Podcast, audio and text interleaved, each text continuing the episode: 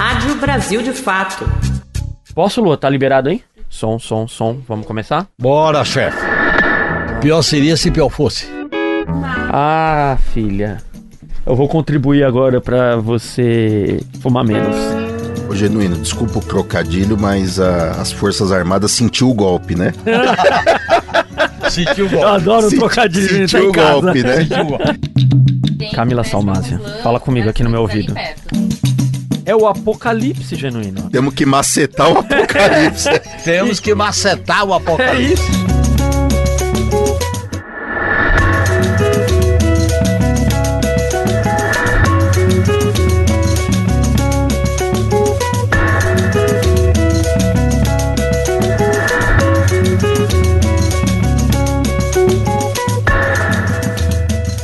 Olá, bem-vindo. Está no ar mais um episódio do 3x4, o podcast de política do Brasil de Fato. Eu sou Igor Carvalho, jornalista de política aqui do Brasil de Fato. E hoje, infelizmente, eu não tenho aqui no estúdio a, a minha amiga, diretora do, do nosso programa, Camila Salmazo, que está com suspeita de Covid e está de casa nos acompanhando. E também a Nara Lacerda, que vocês estão acostumados a ouvir, que está de férias. Hoje nós vamos falar sobre o futuro do bolsonarismo, o status atual da figura de Jair Bolsonaro e o que podemos esperar do bolsonarismo nesse ano eleitoral. E está aqui comigo hoje para falar sobre esses temas José Genuíno, um dos comentaristas fixos aqui do nosso programa. Bem-vindo, Genuíno. Bom dia, Igor. Estou à disposição da nossa comunidade. Tá certo. E também, meu amigo de muitos anos, né? Joselício Júnior, cientista político e doutorando em mudança social e participação política na USP, ex-presidente do PSOL, ex-presidente estadual do PSOL aqui em São Paulo. Bem-vindo, Joselício, mas eu vou chamá-lo de Juninho, como é conhecido aqui em São Paulo. Uma alegria imensa estar aqui com vocês, com essa bancada maravilhosa. Para começar o programa, acho que seria legal passar para quem está nos escutando o atual momento que vive o Jair Bolsonaro. Genuíno, como você definiria a atual quadra da história de Jair Bolsonaro? A quadra pode ser definida porque ele é o destino dele está vinculado com o destino político da extrema direita. Ele é uma força da extrema direita, ele aglutinou essa força, tanto pela história dele na campanha eleitoral, como agora nos processos de inelegibilidade, de investigação, e ele representa essa aglutinação da extrema direita. Agora, é claro, a extrema direita é maior do que ele, maior não em termos de gente, talvez seja menor em termos de gente, mas é maior em termos de conteúdo porque a extrema-direita tem uma concepção sobre o Estado, sobre costumes, sobre a sociedade, sobre a economia, que é mais elaborado do que o inelegível. Porque o inelegível é, um, é uma liderança tosca, é uma liderança despreparada intelectualmente, mas ele tem um nível de assessoramento estratégico e ele tem também um nível de percepção política, fruto da experiência dele como deputado federal e como candidato a presidente da República numa eleição vitoriosa. Então, eu acho que o destino dele está vinculado ao destino e ao papel da extrema-direita no Brasil. É difícil dizer do Bolsonaro sem pensar no bolsonarismo, né? Como bem colocou, que é uma, digamos assim, uma expressão do que é esse campo da extrema-direita, como bem colocou o Genuíno. E eu acredito que esse campo, né, de alguma maneira, ele mostrou uma, uma certa resiliência a partir do que nós assistimos aí no último dia 25 de, de fevereiro. Né? Então, acho que é, houve uma grande mobilização social, inegavelmente, então acho que esse é um, um primeiro ponto. Me parece que é uma mudança de tom, né? É, baixou aquele peso das grandes instituições, seja militares ou de partidos políticos, e ganhou muito espaço o messianismo, né? A disputa via uh, o debate do, do ponto de vista religioso, né? Então você percebe que o tom ganhou muito, muita força nesse aspecto. E um terceiro elemento que eu acho fundamental também, é, que me parece uma jogada importante, não sabemos o fôlego disso, porque eles não controlam todas as variáveis, mas me parece que uma estratégia importante foi resgatar esse debate da anistia, né? Então acho que esse debate da anistia, de alguma maneira, busca constranger né, as forças progressistas no sentido de que a narrativa da pacificação nacional hoje está no colo da extrema-direita e joga para nós um pouco esse, esse papel, né? De ser o carrasco, digamos assim, ou quem é contra uma ideia de pacificação, né? Só concluo dizendo que eu acho que o terceiro elemento que chama atenção é a questão da ocupação das ruas, né? Então o, o Bolsonaro chama para si o protagonismo das ruas. Então acho que esse é um desafio também colocado para a esquerda, né? Como sair dessa encalacrada, digamos assim, do debate da anistia e ao mesmo tempo também é, retomar um protagonismo da luta política nas ruas também. Falamos aqui sobre demonstração de força social, mas e politicamente essa figura hoje? Porque o bolsonarismo ficou diminuto no Congresso. Não sei se vocês concordam, a maior oposição do Lula ela vem do centrão. O bolsonarismo é, é uma, uma oposição menor, Mas grita. ele faz parte do centrão. Faz parte do centrão, mas ele- eles são uma célula menor. O PL continua sendo a sua expressão partidária. Ele tem hoje, muito além disso? O fenômeno Bolsonaro ele tem que ser entendido historicamente. Esse aqui é o, o detalhe nosso que nós não estamos percebendo. Primeiro, a história do Brasil produziu essa figura, porque sempre teve uma extrema-direita no Brasil. Veja as rupturas institucionais golpista. Veja o que aconteceu na Constituinte. Veja o que aconteceu na UDR, cujo líder maior estava no ato da Paulista. Então, olha bem, primeiro tem essa história. Segundo, tem um processo político recente. O bolsonarismo foi cria da cúpula militar quando ele se lançou candidato na AMAN e ele foi construindo esse perfil. E ele foi usado como bode expiatório para derrotar a esquerda num processo que envolveu a Lava Jato, envolveu a mídia corporativa, envolveu o sistema econômico. E aí tem um problema mais de fundo, Igor. O modelo econômico neoliberal é crise, porque parte da precarização, terceirização, subordinação e eliminação de políticas públicas. Quem é o cara que representa o caos, a violência, a arma, o individualismo selvagem e a religião da prosperidade? Ele, porque não tem projeto, é a destruição aniquiladora. E ele representa isso. Portanto, ele aglutinou o purão que foi cevado numa transição pactuada por cima, que foi alimentado pela conciliação das elites e foi alimentado, inclusive, pelas debilidades nossas de não ter feito reformas estruturais.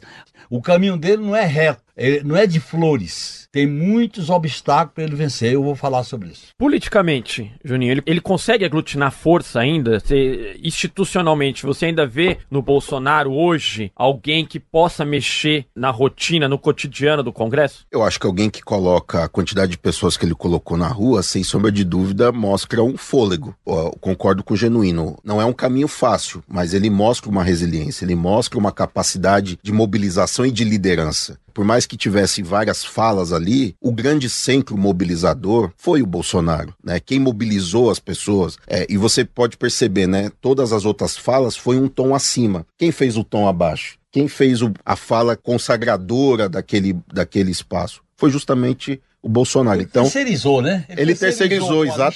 exatamente. 2022, Alexandre de Moraes assume o Tribunal Superior Eleitoral. E pasmem, uma resolução do TSE contra a lei eleitoral deu todo o poder ao ministro Alexandre de Moraes.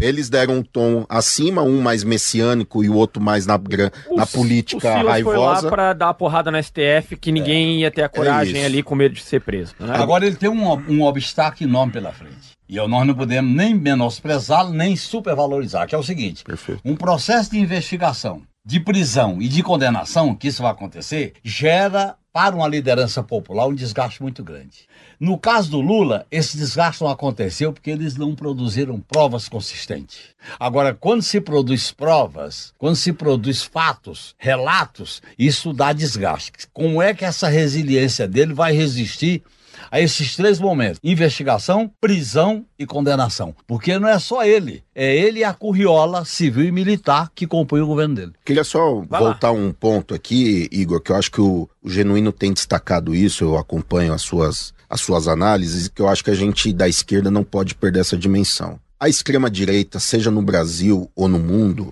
ela é resultado de um processo da forma como o capitalismo se organiza hoje. O neoliberalismo, né, como um modelo de reprodução do capital, que é altamente concentrador de riqueza, que tem uma divisão mundial do trabalho, onde a tecnologia está concentrado em grandes centros urbanos, você tem os centros manufatureiros e vários países é, exportador de matérias-primas, inclusive com processos análogos à escravidão.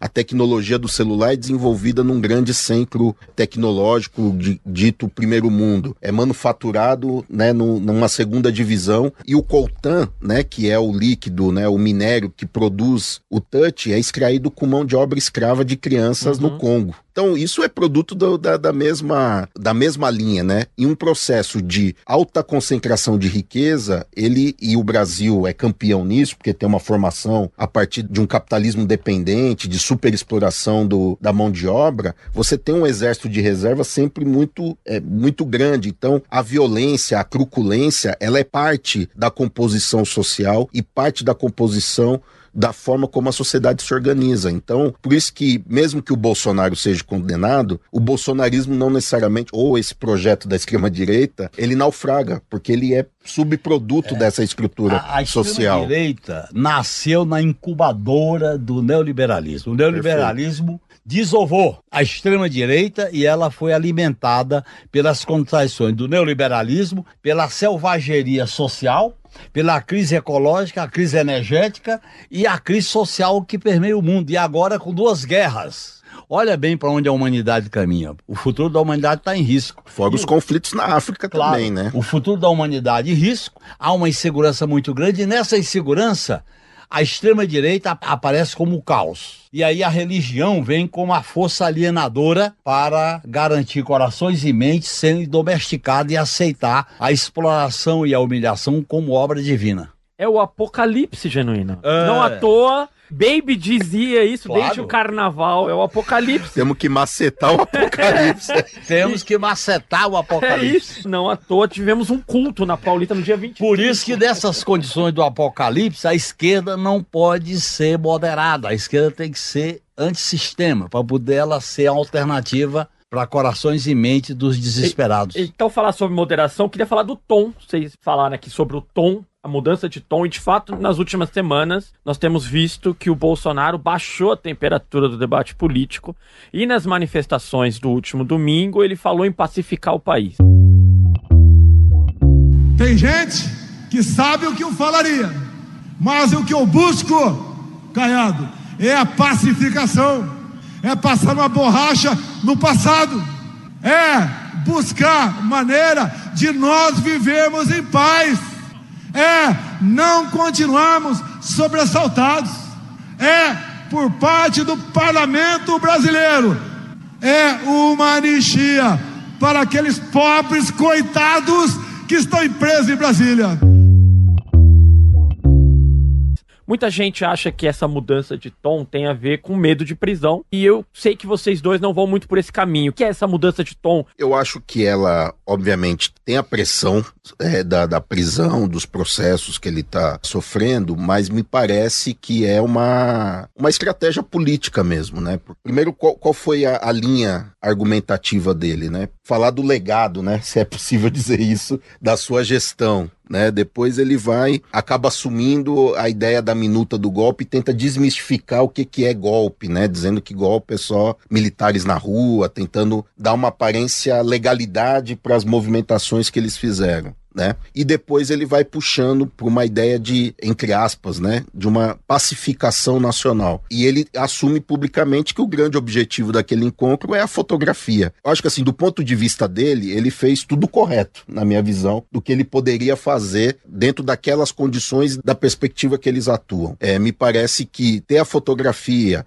sair com o discurso de pacificação, mas sem abrir mão das bandeiras da família, das bandeiras de Israel, é, de Israel né, das bandeiras que conformam esse campo ideologicamente, é, me parece que do ponto de vista deles é o que ele melhor poderia produzir. Agora, como o Genuíno apontou, o jogo está sendo jogado. Existem outros atores na jogada que eles não controlam. Né? Então eu acho que a baixada de tom tem um pouco a ver com essa estratégia de uma sobrevida pessoal, mas também desse campo, né? Ou seja, tem um projeto que eles querem continuar alimentando.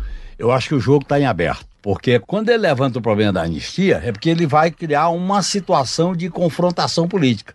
Porque a anistia, eles têm maioria para aprovar no Congresso, o presidente veta, claro, e eles derrubam o veto e criou-se uma crise institucional. É uma instabilidade. Né? É, uma instabilidade institucional. Nós temos que ver isso. Por outro lado, o que que não está sob o controle dele? é exatamente o processo que ele vai atravessar. A travessia. Qual é a travessia? Investigação, prisão e condenação. Dependendo da natureza da investigação conduzida pelo Alexandre Moraes e pela Polícia Federal, ele pode sair enfraquecido ou não.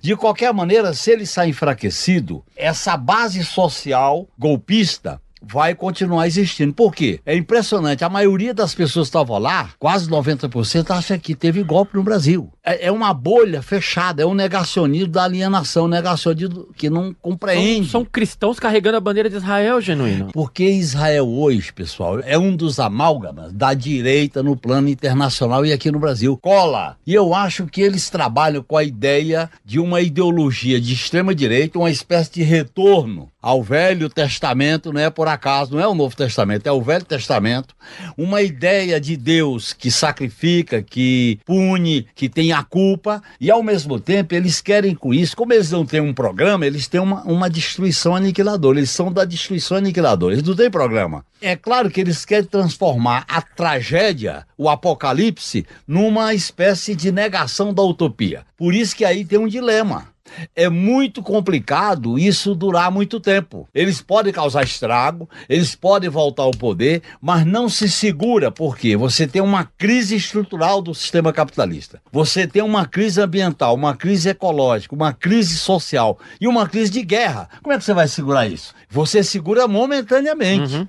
Esse suspiro da extrema-direita com o neoliberalismo, Trump, Bolsonaro, Milley, é, Itália e por aí afora, é um momento dessa conjuntura internacional. Isso não vai durar muito tempo, porque eles trabalham com valores, com a culpa, ao ressentimento, à punição, tudo isso o individualismo, segura. né? O individualismo selvagem, a negação do outro, porque você tem um movimento que brota com muita força que vai derrotá-los. Então eu acho que nem tanto ao céu nem tanto à terra, nem eles são invencíveis, nem também eles podem ser menosprezados como uma força insignificante. Eles têm força, porque eles representam uma parte da sociedade que estava camuflada. E aí entra uma questão fundamental. Para a gente enfrentar eles, nós temos que rever a tática estratégica da esquerda em fazer a conciliação pelo alto. Conciliação pelo alto alimenta essa extrema-direita, como aconteceu com os militares em relação à transição e como acontece agora nos 60 anos do golpe,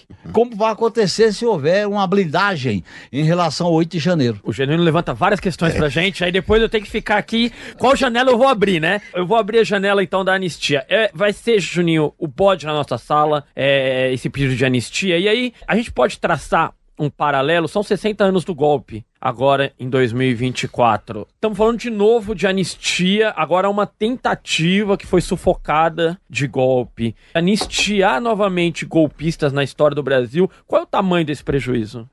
Cara, tem uma frase, né, que é o lento, gradual e seguro, né, que se você pensar desde 1850, quando se criou a lei de terras, o fim da escravidão, o processo de instalação da república, né, Estado Novo, ditadura civil e militar, todos esses processos se deram por negociações por cima, né. Infelizmente essa é a tônica da história do nosso país. E as consequências são dramáticas, né? Eu acho que do ponto de vista da última ditadura civil e militar, além das consequências às instituições, à democracia, aquilo que o genuíno chama muito atenção, né? O, o quanto que não ter feito uma remodelação com os militares, né? Um acerto de contas definitivo, etc tem consequências até hoje. E eu diria também, Igor, do ponto de vista, eu como militante do movimento negro, a gente levanta muito essa bola, né? Quanto que a, essa estrutura, esse aparato ele se manteve de forma bastante contundente na formação social, né? E o professor Denis de Oliveira lembra muito de um estudo da Escola Superior de Guerra que eles montaram ali no final dos anos 80 e nos anos 90 um projeto para o desenvolvimento do Brasil no, durante o século 21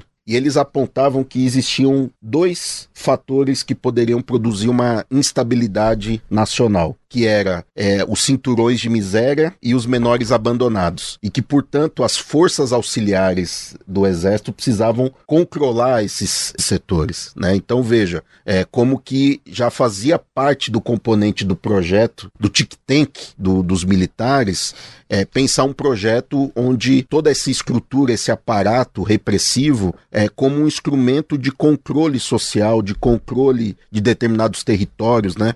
Aquilo que a rede quilombação fala, né? Que a democracia, ela não pode ser um valor abstrato, né? Ela tem que ser, ela precisa chegar plenamente nas periferias, com direitos sociais garantidos, né? Não pode ser apenas é, a garantia institucional que a cada dois anos a gente tem eleições. Isso é a democracia burguesa. O que nós precisamos é defender de fato uma democracia plena. É, é essa politização que a gente precisa fazer, né? Então, se de um lado, né, o Bolsonaro o jogo está sendo jogado, para nós da esquerda também nós temos esse desafio. Nós precisamos entrar em campo. Se a, o projeto da extrema-direita não nos serve, o projeto é, liberal ou neoliberal progressista também não nos serve. Porque ele também é, age a partir de uma acomodação neoliberal com uma ideia de diversidade, de pluralidade que não enfrentam os conflitos sociais, econômicos, eh, raciais, de gênero que são concretos na formação social brasileira. Então nós precisamos inclusive também qualificar o debate de democracia no nosso país eh, e pensá-la como de uma forma ampla e, e acima de tudo com uma agenda de direitos e precisamos retomar não só as ruas como também disputar o cotidiano das pessoas. Genuíno, ele falou um pouco sobre a esquerda. Eu queria saber como você tem visto a reação do seu amigo Luiz Inácio Lula da Silva a esse ato. Na última quarta-feira, ele reconheceu a grandeza do, do, do, ato. Alguns ministros do Lula também falaram sobre isso. Como você vê a reação do governo e de parte da esquerda ou da esquerda? Olha, eu tenho minhas opiniões críticas a dois momentos da reação do governo. Foi o momento de lembrar um ano da intentona golpista, no 8 de janeiro, que falou em democracia inabalável, que eu discordo, a democracia no Brasil está sendo abalada, e a discussão sobre a memória relacionada com 64. Essa não é uma questão nova na minha, na minha experiência de debate dentro do PT. Porque, olha bem, quando você analisa o golpe e a intentona golpista, você não pode isolar o 8 de janeiro da candidatura do inelegível em, em, em 14, da postura dele com os militares, da intervenção do Vilas Boas, que era chefe de Estado-Maior do Exército, que era comandante do Exército, dos dois generais que assessoraram o presidente do Supremo, do modelo de campanha do inelegível, da maneira como a classe dominante o adotou. Foi a segunda, foi a segunda aventura da classe dominante. A primeira foi com o Collor e a segunda foi com o inelegível para poder derrotar a esquerda. Então, olha bem, a, a tradição política do Estado brasileiro que a Constituição de 88 não rompeu, e eu acho que o Lula, aí a minha divergência com ele, esqueceu que a declaração dele, quando era líder da bancada da Constituinte, que nós assinamos a Constituição, mas votamos contra, é exatamente o problema da tutela militar, do sistema de justiça, das cláusulas de propriedade da terra, da questão dos meios de comunicação e a tortura não ter sido crime imprescritível. Isso coloca o seguinte: o passado só passa se você analisá-los. Quando ele não passa é porque ele fica acobertado se alimentando na incubadora. Então veja bem, de onde vieram os militares golpistas da transição democrática, entre aspas, de 79 a 85?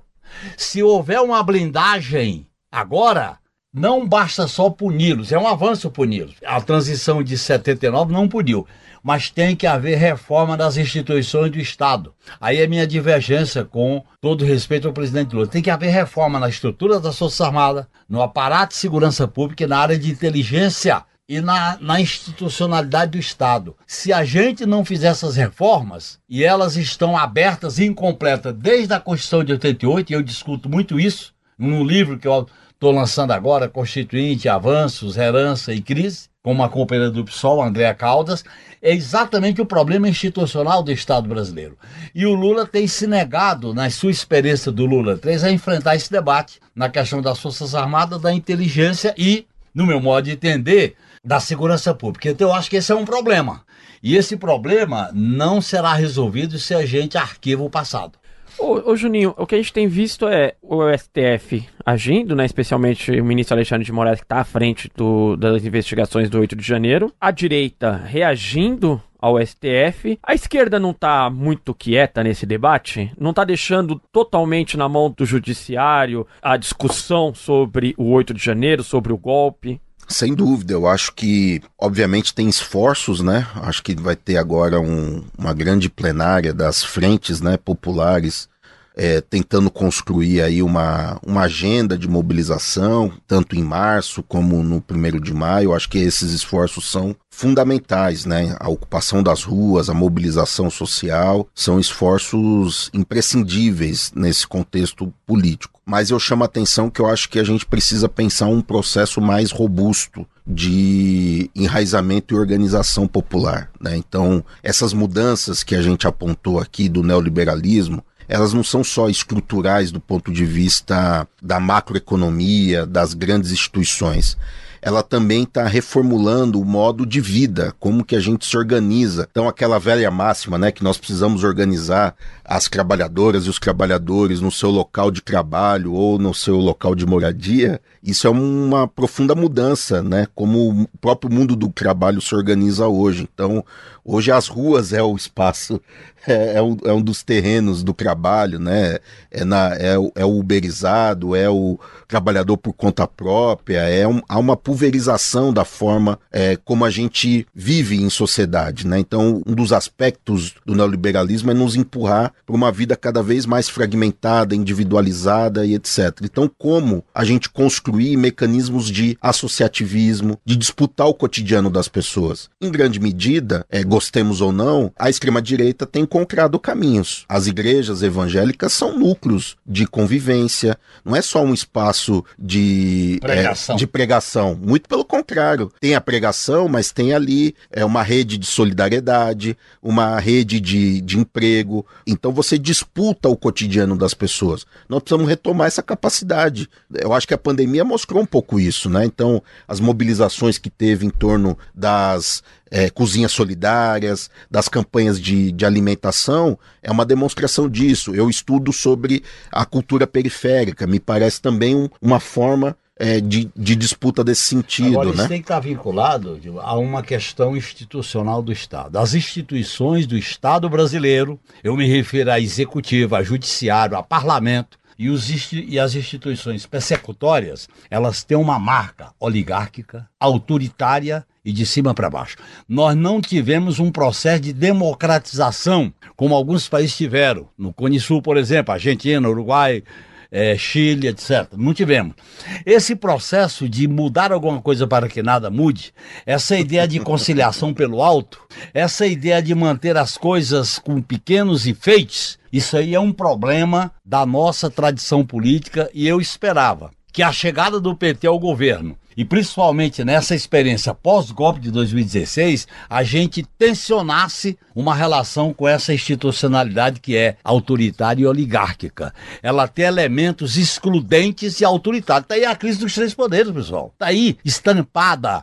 O parlamento é o parlamentarismo orçamentário. Governa, mas não tem um ônus de governar. Constrange o executivo. O, chefe o executivo é chefe de Estado e chefe de governo. Onde é que ele é chefe de Estado? E o judiciário tende a se agigantar, porque na relação dos poderes, alguém tem que botar ordem no pedaço, alguém tem que chamar o feito à ordem. E quem é que está chamando o feito à ordem? O Alexandre de Moraes de maneira competente e que nós temos que apoiá-lo. Mas ele está botando em ordem. Imagina se não fosse assim. Mas não dá para pôr tudo na conta dele. É. O problema é que a esquerda não pode terceirizar. É Ela está terceirizando a Polícia Federal e o Alexandre de Moraes. Exato. Eles precisam de apoio, não de terceirizar. E aí eu queria, Juninho, você estava falando de disputar o cotidiano das pessoas. E esse dis disputar o cotidiano das pessoas, você acha que isso pode influenciar nesse debate nacional? Sem dúvida. Por onde se dará as mobilizações sociais do nosso campo? Que é isso, eu concordo com o Genuíno. A gente tem que tensionar as instituições, temos que reformular as instituições, né? Pensar um processo mais horizontal de participação política, social, de políticas públicas, de Estado, que garanta um processo de, de desenvolvimento, etc. Mas como é que você vai fazer isso sem mobilização social? Se o, o sindicalismo, com toda a sua importância, tem cada vez mais dificuldade de mobilização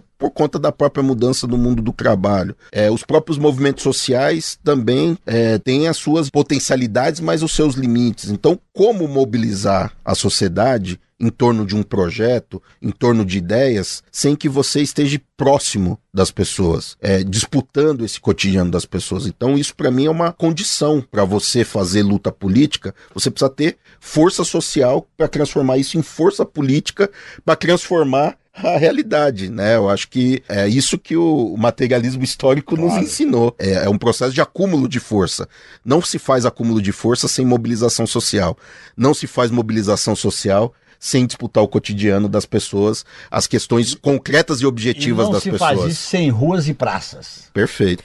Pra gente encerrar esse primeiro bloco, muito tem se falado sobre um abandono político, um isolamento político do Jair Bolsonaro. Nós vimos dos 13 governadores que o Bolsonaro elegeu, apenas quatro estiveram na manifestação: Ronaldo Caiado, o Jorginho Melo, Tarcísio de Freitas e o Romeu Zema de Minas Gerais. Dos partidos políticos, somente um dirigente, presidente do partido do PL, o partido dele, Valdemar Costa Neto, esteve na manifestação, falou 18 segundos e foi embora, antes do Bolsonaro chegar na Avenida Paulista. Que vocês transformaram o PL no maior partido do Brasil!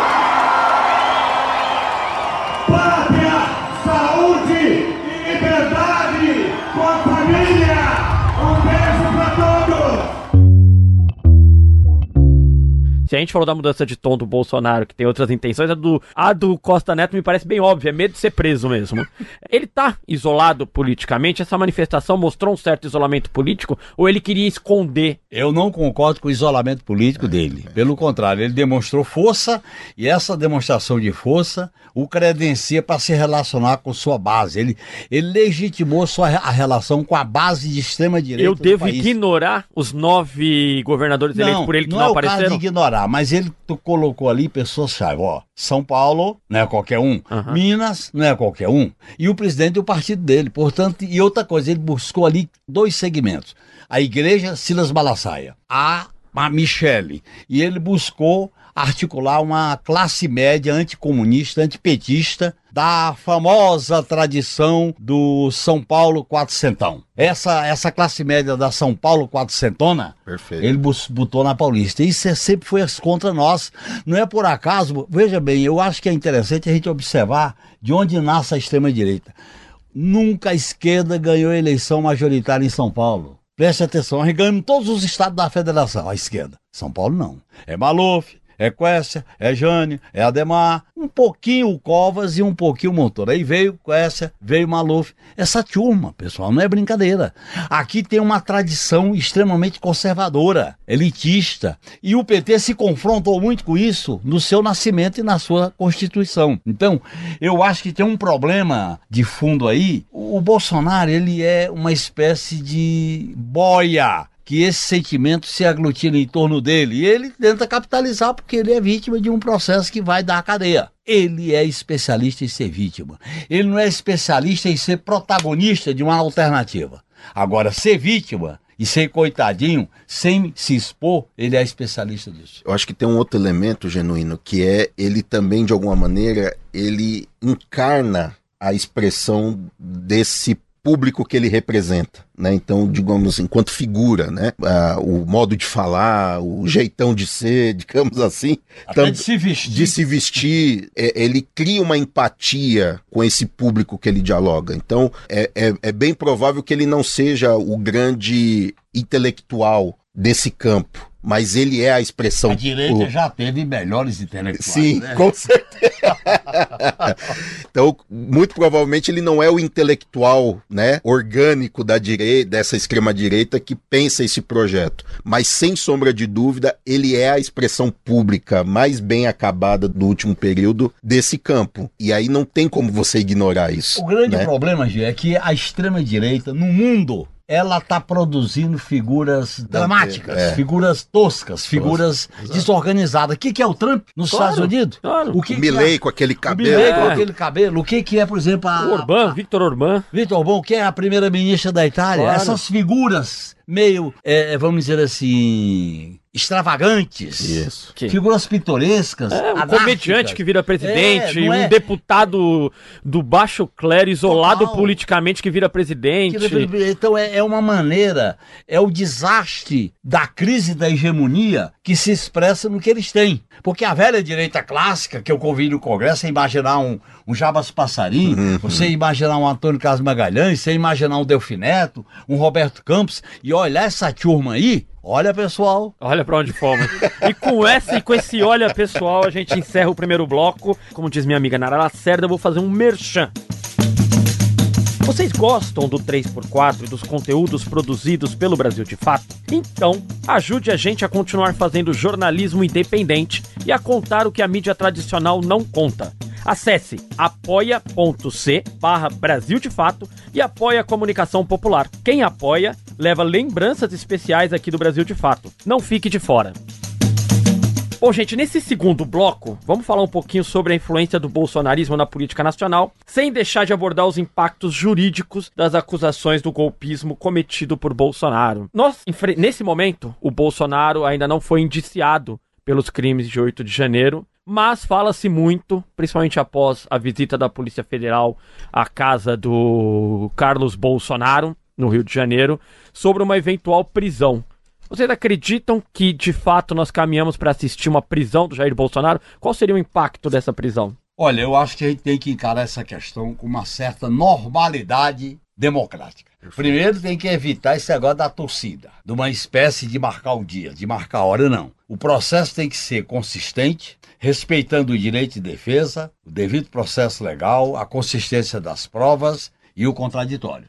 Nós não podemos dar qualquer pretexto para ele se vitimizar. Outra questão importante: o problema da prisão é consequência de uma investigação e não pode se colocar o carro na frente dos bois. Terceiro, é necessário entender que é uma cúpula, é um time que tem que ser enquadrado, que tem quatro, quatro estrelas. Que tem alguns coronéis, e pode ter mais, que tem alguns parlamentares, e pode ter mais. Portanto, este processo criou-se uma situação e a gente tem que analisar o processo histórico. Não há como recuar. Se o Supremo recuar, é uma deslegitimação violenta, porque é, galgou o andar de cima. Até então, estava tudo no andar de baixo, no baixo clero. Chegou no alto clero. Não tem como recuar. Talvez seja a primeira vez, Igor, na história do Brasil, que uma investigação chega no topo. É importante que chegue. Aí eu acrescento: além de chegar no topo, tem que fazer reformas institucionais. Se nós não fizermos reformas institucionais, nós podemos ter retornos daqui a alguns anos. Essa experiência nossa é uma experiência que está em construção. Por isso que eu acho que é necessário a gente levar muito em conta o processo de amadurecimento político do país. O país está vendo um amadurecimento. Primeiro, entender que esse golpe é um processo. Não é um fato isolado do 8 de janeiro. Isso não nasceu como cogumelo após a chuva. É um processo. Na verdade, isso está relacionado com a história da institucionalidade brasileira. A ordem constitucional de 88 foi violentada, foi amputada. Que, que nós vamos colocar no lugar? São temas como esse que eu acho que é importante o debate político. Se a gente cindir o debate político, a questão de prisão ou não prisão, ele fica pobre. Nós temos que ampliá-lo para discutir todos os desdobramentos e conexões, no meu modo de entender. Eu acho que até mesmo para uma estrutura liberal burguesa, essa extrema-direita, com o seu projeto, eles avançaram o sinal. A tentativa do golpe do dia 8, porque é isso, a, a, a direita nacional está acostumada com o processo de golpe, a gente viu o golpe institucional de 2016. Mas eles faziam com cerimônia. Com cerimônia, e tinha um acordo entre as forças da burguesia, né, os interesses O golpe econômicos. tinha cerimônia. É isso. Congresso, exato. Até o S, mídia. é com STF tudo, né? Já dizia lá o, o senador. Agora não, eles, eles avançaram o sinal. Eles botaram o carro na frente dos Quebraram a bois. liturgia. Quebraram a liturgia, perfeito. Por isso que eles não controlam todas as variáveis. É, eles romperam essa variável. E aí, se a instituição não reagir, ela se desmoraliza, desintegra e desmoraliza. Esse foi o erro de cálculo da extrema-direita, porque eles avançaram o sinal sem acordar com parte da burguesia nacional, dos interesses da elite nacional. E aí agora eles vão pagar um preço por isso. E o nosso papel nesse sentido é garantir que todo o processo, né, o devido processo legal aconteça, Se cumpra. né, se cumpra, porque isso vai ser um, um elemento importante da disputa política. Agora, não podemos nos limitar a isso. Nós precisamos garantir que isso ocorra, mas nós precisamos garantir que haja uma força social alternativa. Não dá para acreditar que só pelos acordos por cima, né, porque a extrema direita avançou o sinal e é possível construir uma aliança com setores da burguesia, isso nos basta enquanto projeto nacional, né? Então acho que esse é o desafio, é garantir que o processo avance, vá até as últimas consequências e que essa aliança ela se efetive e na, na paralela, a gente construa a força social para incidir no, É, no, aliás, no temos- dia seguinte. Nós temos experiência vivida. A ilusão que nós tivemos com a- os resultados da Constituição de 88, olha, um puta avanço, um processo bem democrático, mas o conteúdo estava fragilizado. É tanto que os governos que vieram pós-88 tinham que fazer reformas institucionais ou constitucionais. O que, que isso deu? A crise foi derrotando aquela rotina constitucional do país. E aí estourou o golpe de 2016, que na verdade teve um preparo a partir da eleição de 2014, porque o PSDB não reconheceu. Claro. E é interessante observar, os promotores do golpe contra Dilma, que foi um golpe civilizado, vamos chamar assim, morreram politicamente a ser de quem? A extrema-direita. Porque O Exatamente. Bolsonaro não- não participou do golpe. Ele Exatamente. apoiou, mas não participou. Mas ele é que faturou politicamente. Exatamente. Uma... E para a direita limpinha, digamos assim, é importante também derrotar a extrema-direita. Claro. Claro. E- e, olha, e pode ter certeza, a direita limpinha, como ele diz aqui, Entre aspas, viu? entre aspas, ela usa o Bolsonaro como um chantagem perante o governo Lula. Perfeito. Embora vocês estejam Perfeito. descrevendo o Ricardo Nunes aqui, nós só vamos falar sobre ele daqui a pouco, tá? É, antes, Esse aí não é limpinho, não, hein, meu? É esse. ó, mas gosta de posar de direita limpinha. Olha, Ih, Maria. eu queria falar aqui um pouquinho. Vocês falaram Tem de que chutar o galinheiro dele. O que, que é golpe? Golpe é tanque na rua, é arma, é conspiração, é trazer classes políticas para o seu lado, empresariais. É isso que é golpe. Nada disso foi feito no Brasil.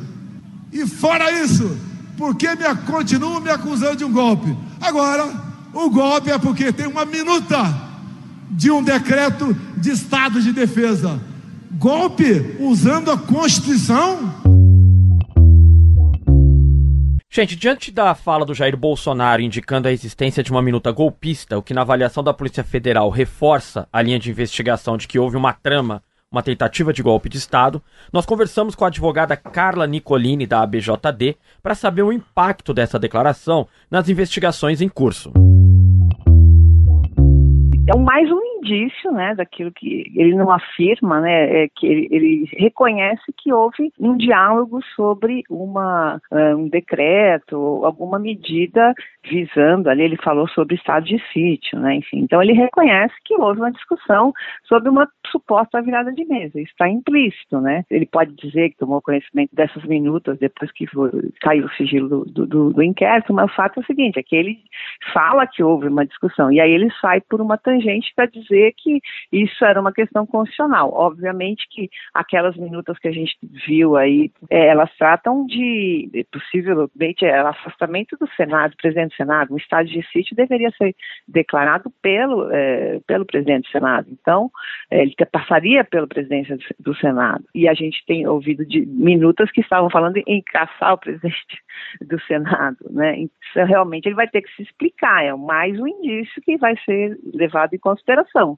Agora, é, para fins da, da, opinião pública, é, eu acho que não muda muito, porque a gente está numa sociedade que está dividida, né? Então tem aquelas pessoas que estão lá, que estiveram lá na Paulista e outras tantas, que depend- independentemente do que ele fala, estão ali num discurso é, meio que de, de paixão ali, né? Então vão continuar seguindo, eu acho que não abala, né?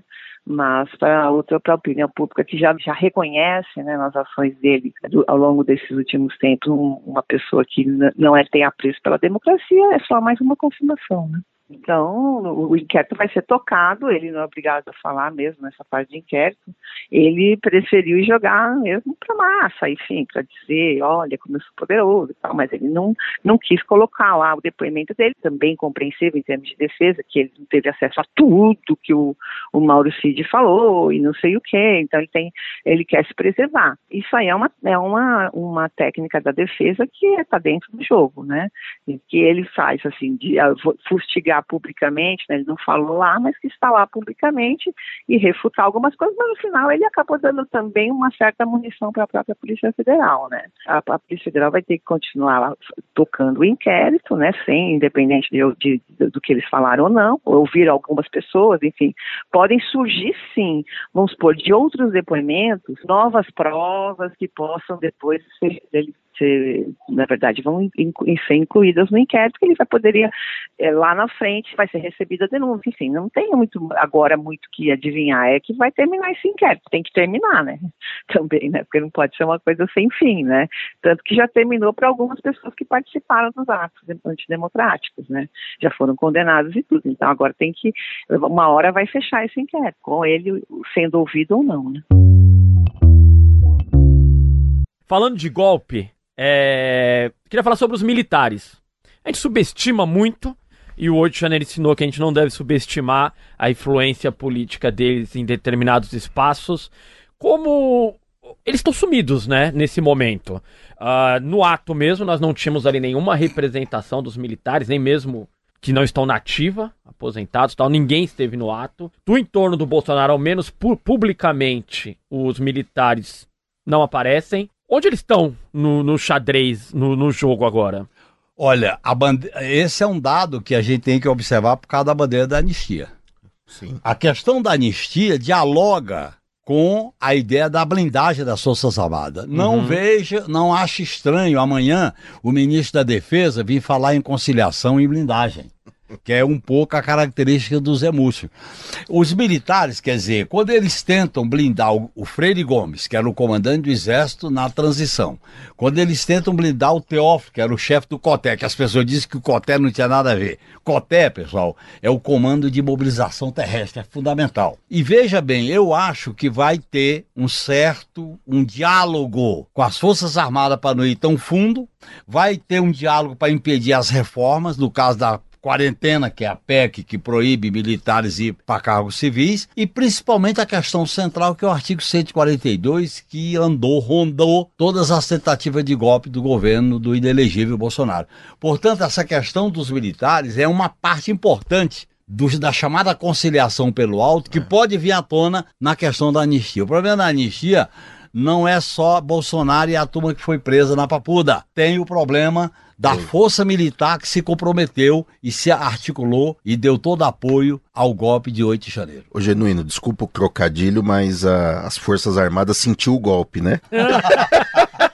Sentiu o golpe. Eu adoro o trocadilho. Sentiu tá o golpe, né? Sentiu o golpe. Ele sentiu o golpe. Que é bom. Eles sentiram o golpe. É. Então, a bandeira da anistia é, é, acusou o golpe. Eu acho que, inclusive, o debate da anistia serve mais aos militares do que ao próprio Bolsonaro. Porque o Bolsonaro é, é muito mais difícil controlar a sua participação direta, né? Inclusive, eu acho que, por exemplo, de, de, desses documentários que saíram sobre o 8 de janeiro, o mais interessante desse ponto de vista foi o da Globo, né? Que justamente mostrou ali que teve um momento ali da que parecia que não tinha governo, né? É. Porque tanto o, Dino como o Capelli né, foram desautorizados pela claro, Força Militar. Pelo né? comandante do Exército. Então, se alguém tinha dúvida que os pelo militares. Pelo comandante do Planalto. Né, então, se alguém tinha dúvida que os militares tiveram um papel central, que os acampamentos na frente eram um, um processo de acúmulo de forças por oito, etc., ali ficou nítido. Né? Então, é, o rei ficou nu ali, né, com esse documentário mostrando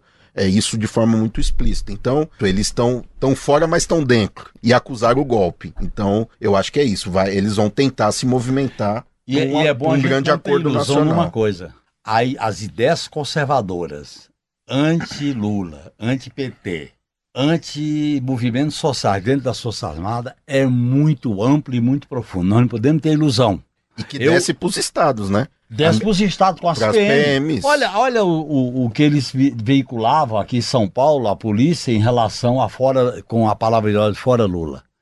O reacionarismo dentro das Forças Armadas e no aparato de segurança pública, pessoal, é, é estrutural, é de formação, é de academia, é de modos de condução. Portanto, esse é um problema. Ou a gente faz uma reforma nessas instituições estatais, ou então nós vamos sempre depender de um pronunciamento. Aquilo que o Sérgio Buarque dizia, a, a democracia não pode ser um engano nosso. então esse é um problema que nós enfrentamos. Você tem o problema do Congresso, você tem o problema do Judiciário, mas tem o problema da tutela militar, da maneira como ela se expressa, e eu acho que essa é a grande questão que eu critico o meu governo, o governo do presidente Lula, eu sou apoiador crítico em relação a não estar tá realizando reforma no aparato militar. O aparato da inteligência, o aparato das Forças Armadas e o aparato da segurança pública. Esse ano, é, nós devemos ter aí um Bolsonaro versus Lula nas eleições municipais. Acho que talvez a maior expressão seja em São Paulo, com Ricardo Nunes é, e Boulos. Mas em outros estados, o Gustavo Gayer deve disputar ali em Goiás com a Adriana Costa do PT. Então, nós vamos ter em algumas capitais esse enfrentamento. De um lado, um bolsonarista, do outro, um, um lulista. Trazendo para São Paulo, para a gente poder. E aí, se vocês quiserem, vocês ampliam. O Ricardo Nunes é o rosto do Bolsonaro aqui em São Paulo, embora tenha tentado se esconder no ato de domingo, não publicou em suas redes sociais. Foi de camiseta amarela, genuíno. Tava escrito adote um cãozinho, mas se você olhava de longe era mais um cara com uma camiseta amarela ali. É... O, o, o Ricardo fofo, Nunes, né? embora envergonhado, ele é o bolsonarista aqui em São Paulo? Que aí, viu? A pior coisa para política, seja pela direita ou pela esquerda, é o envergonhado. Porque o envergonhado só perde e não ganha. Porque ele não polariza. É. O, o, problema é que a política do Brasil está polarizada. E quem não polariza não se estabelece. E não quem tem medo, então não entre na briga.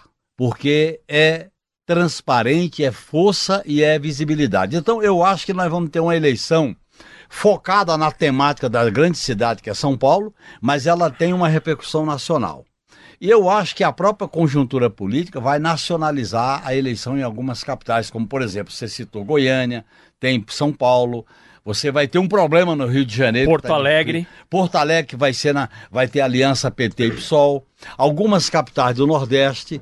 Portanto, eu acho que nós vamos ter uma eleição com sinalizações nacionalizantes do debate político. Até porque hoje, com a crise do modelo, tu, todos os vasos se comunicam e se interligam. Não Sim. tem como separar numa muralha, aqui é problema municipal, aqui é problema nacional, porque o sistema conecta tudo e nós temos que buscar soluções estruturantes para as grandes cidades. São Paulo é o palco principal dessa disputa. Eu acho que o, é possível derrotar o Nunes porque ele é inexpressivo, ele é do tal envergonhado, ele não polariza, e eu acho que nós temos que ter uma campanha que polarize, sem ser sectário, sem dogmatismo, mas sem polarizar, e a gente cresceu. Eu, vi, eu vivi algumas campanhas aqui em São Paulo, que foram campanhas vitoriosas porque polarizaram. A campanha da Luísa Nudina, que foi a primeira, e depois da Marta Suplicy em 2000. São Paulo é uma expressão do quanto que o, o jogo está sendo jogado, né? Porque se de um lado o estado de São Paulo é, ainda é um polo de expressão da extrema direita,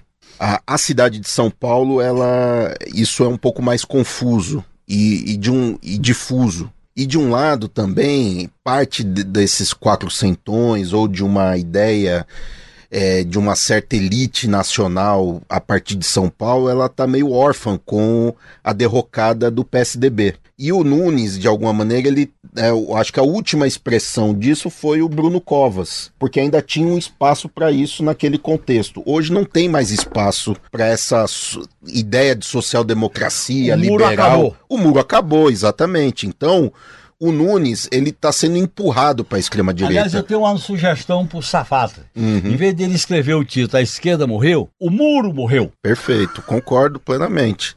O dilema é esse, né? Porque, na verdade, como o Nunes vem dessa tradição do, mu do muro, que seria uma espécie de um centrão paulistano, né? Vem ali da Zona Sul ali, da turma do Goulart, do próprio Milton Leite, né? Essa, esse é, é a Dono de tradição. jornal de bairro. É, é, da ESU ali, né, que é o, a- a- os empresários locais, ele vem dessa tradição política, né? Só que não tem espaço para essa tradição política hoje na cidade, na, na disputa política geral. Então ele está sendo empurrado. Quem ainda tenta disputar esse muro é a Tabata, né? Digamos assim. É uma terceira via sem o fôlego. Sem e fôlego, sem a- capilaridade. Mas a né? Tabata não tem o compromisso com a vitória nesse momento. Exato, ela, tem. ela tá acumulando, ela quer acumular força. O Nunes tem uma bucha, porque é isso, ele tem a obrigação da reeleição, porque ele tá no governo. É, o espectro político que ele se sente mais confortável não existe. E tem uma candidatura muito forte do outro lado, que, que além de polarizar, de ter o peso do, do Lula, de polarizar, é uma candidatura robusta, né? Essa aliança junto com a Marta que combina a juventude com uma experiência, que tem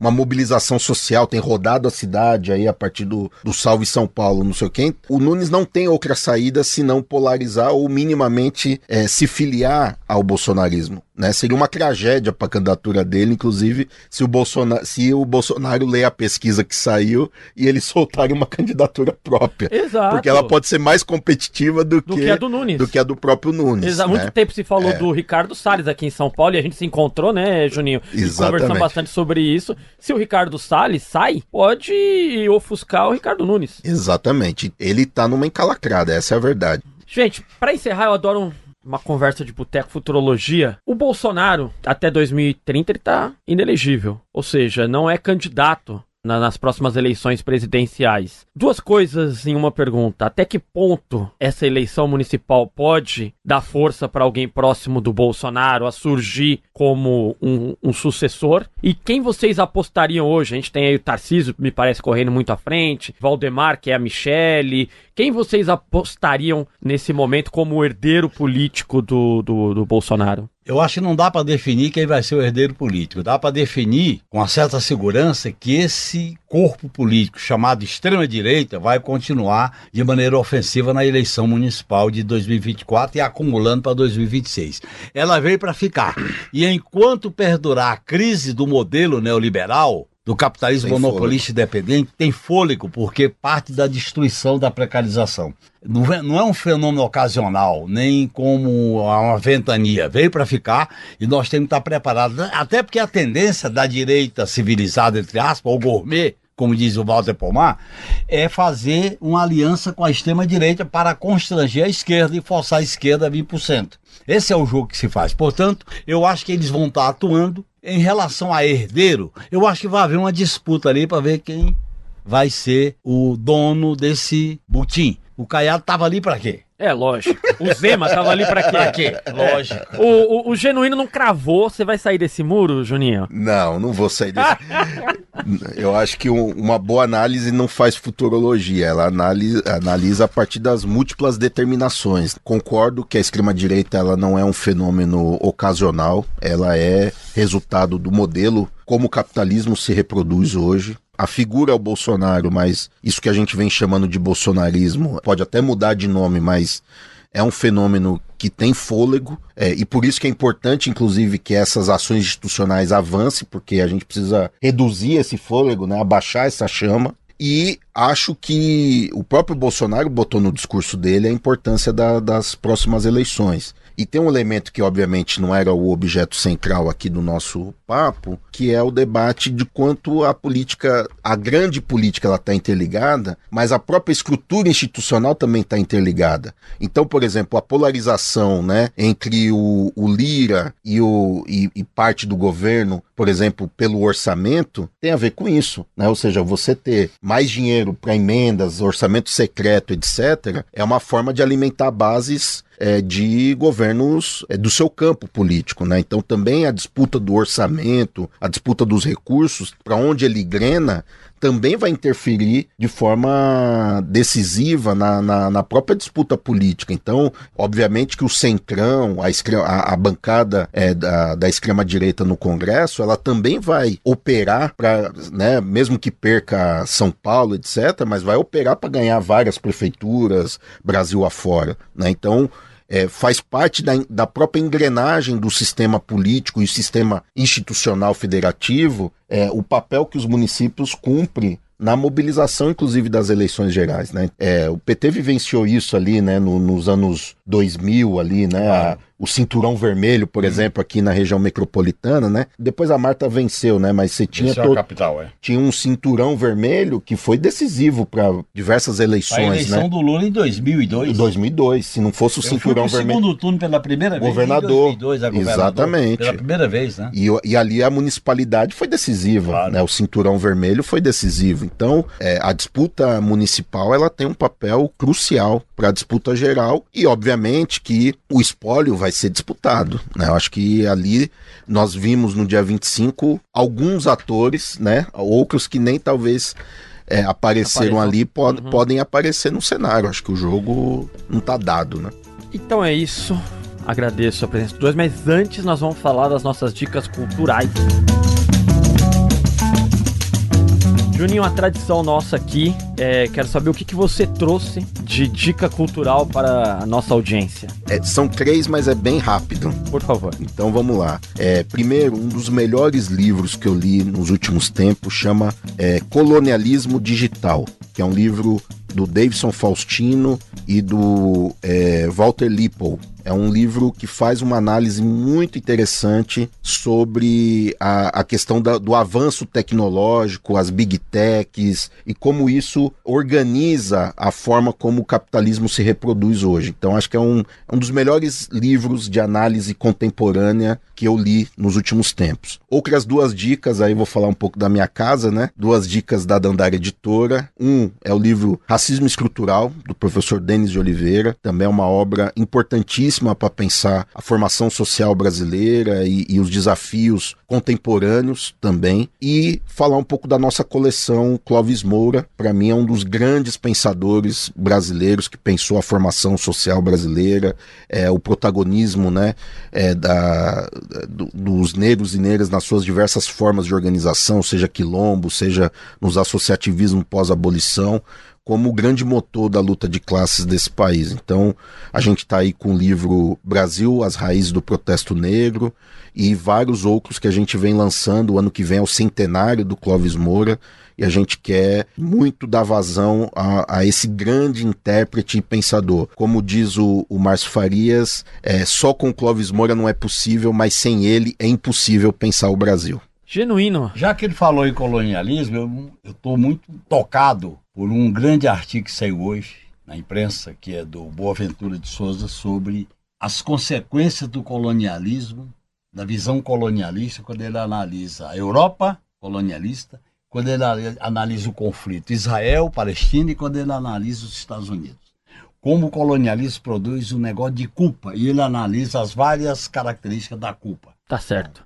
Olha, a minha dica é uma homenagem ao nosso convidado Juninho. Eu vou indicar um evento em São Paulo que acontece toda última sexta-feira do mês no metrô Guilhermina Esperança, na Zona Leste de São Paulo.